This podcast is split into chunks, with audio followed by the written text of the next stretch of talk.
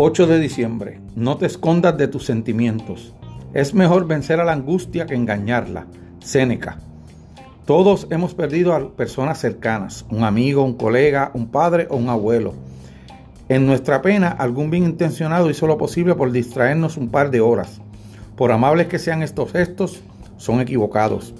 Se ha estereotipado a los estoicos de reprimir sus emociones. Sin embargo, el objetivo de su filosofía era enseñarnos a enfrentar, procesar y manejar las emociones de inmediato, no ignorarlas.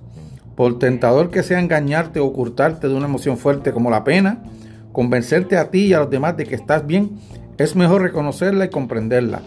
La distracción puede ser agradable a corto plazo.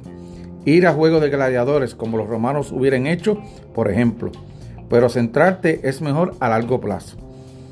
Eso significa enfrentarlo ahora, procesar y analizar lo que piensas, prescindir de expectativas, la sensación de que tienes derecho a algo, de que te han perjudicado. Encuentra el aspecto positivo y también convive con tu dolor y acéptalo.